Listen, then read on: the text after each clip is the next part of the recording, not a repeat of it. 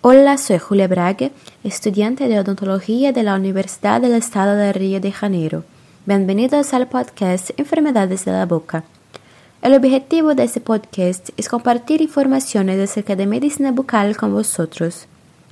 En este episodio voy a hablar sobre el sarcoma de Kaposi. El sarcoma de Kaposi es una neoplasia de células endoteliares vasculares. Hoy sabemos que existen cuatro tipos diferentes de sarcoma de Kaposi.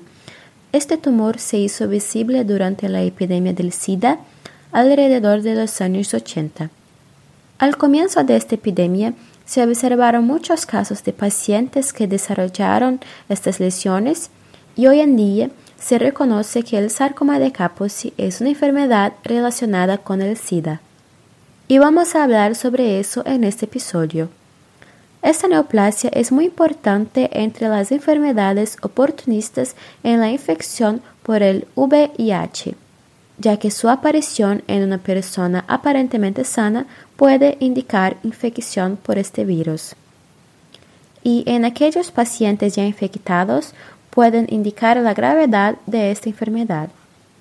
Hoy en día sabemos que un virus llamado herpesvirus humano tipo 8 es el responsable por el desarrollo de esta neoplasia.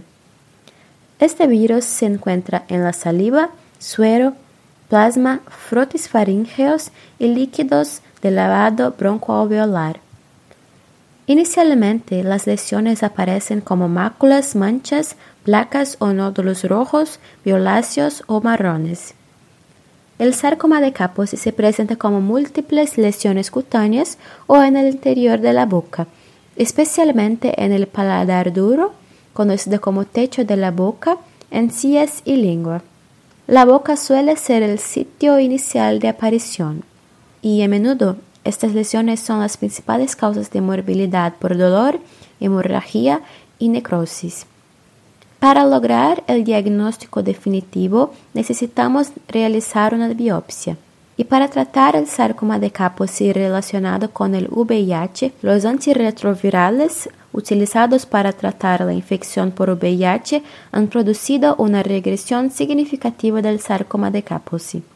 En el caso de que las lesiones no respondan a esta terapia, un médico puede recetar otras formas de tratamiento. ¿Quieres saber más sobre las enfermedades de la boca? Síguenos ahí en Instagram Doenças de Boca. El enlace está disponible en la descripción del podcast. Gracias por escuchar y te espero en la próxima semana.